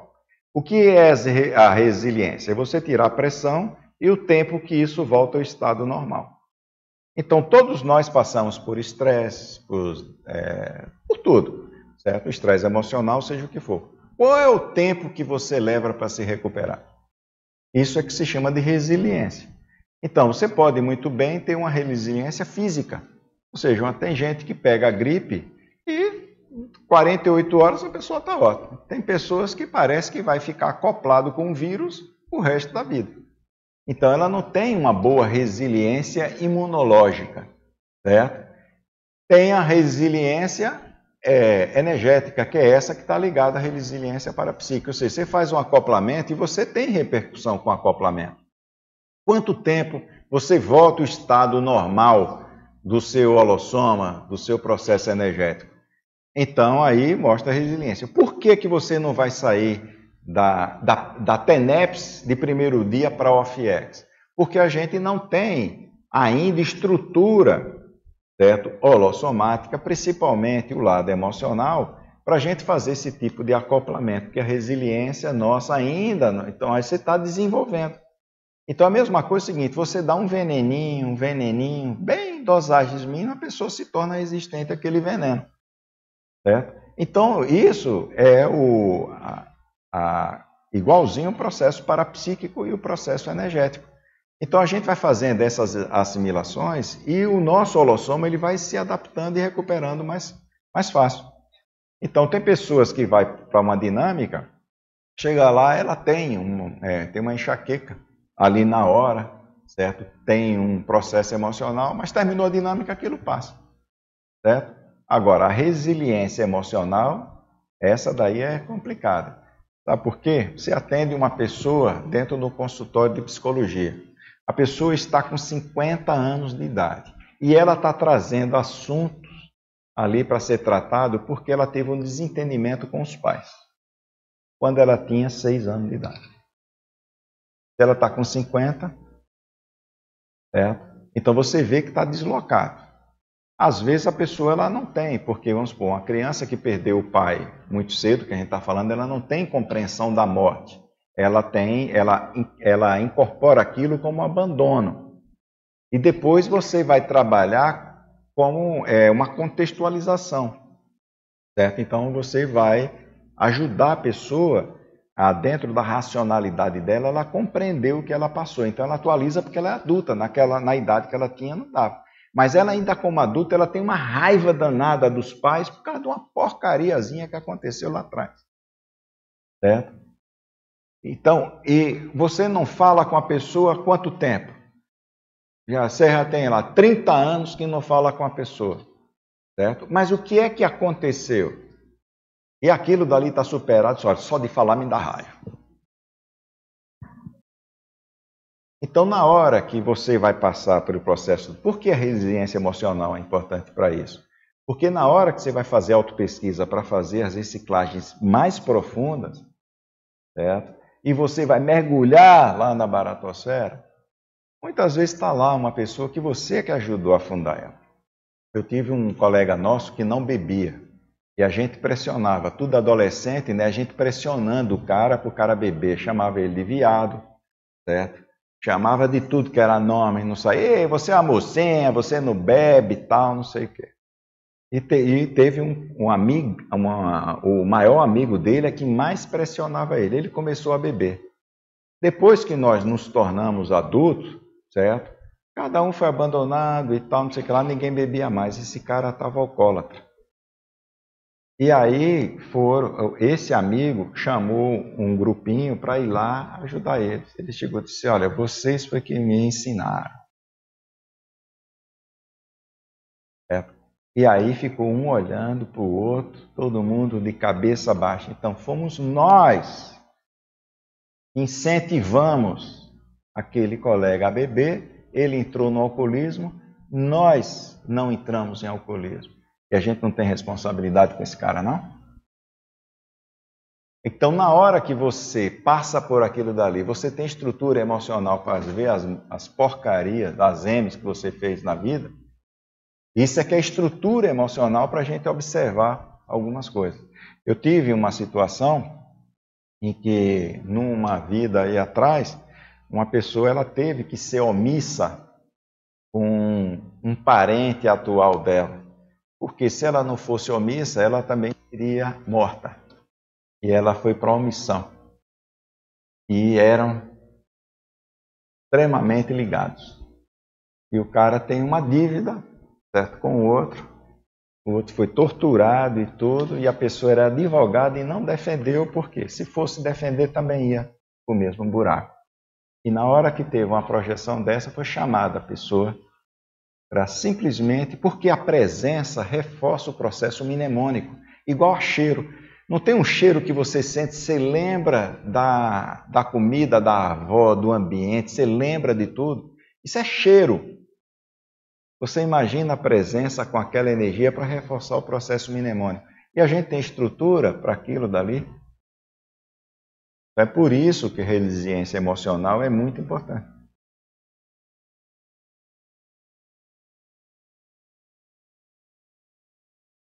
É, uma da, da, das evasões do curso, de curso intermissivo foi quando a pessoa ela não admitia aquilo dali, tinha uma, uma fissura enorme, ainda tinha a probabilidade de cair naquela mesma fissura, e aí foi chamado, dentro da cariação, foi trazido, agora na frente de todos os colegas que estavam fazendo. Então não é uma coisa em petit comitê, não, é uma coisa exposta. Agora, por que é uma coisa exposta? Para a gente ajudar a pessoa. Não é para você fazer julgamento de valor, é você ajudar a pessoa. Se você também não tem é, estrutura para ajudar a pessoa e sim fazer julgamento de valor, você não está ali, você não tem, não dá para você estar é, tá, tá no, no mesmo grupo. Então, na hora que a gente tem um problema, a gente fica procurando, vamos eliminar o problema, vamos tirar essa pessoa daí. Porra, isso aqui mostra que a gente não tem inteligência emocional para elaborar alguma coisa para manter a pessoa ali no grupo. Certo? Claro que tem algumas situações que você tem que tirar. Extrapolou demais, tem que tirar. Mas a maioria nossa é para cortar.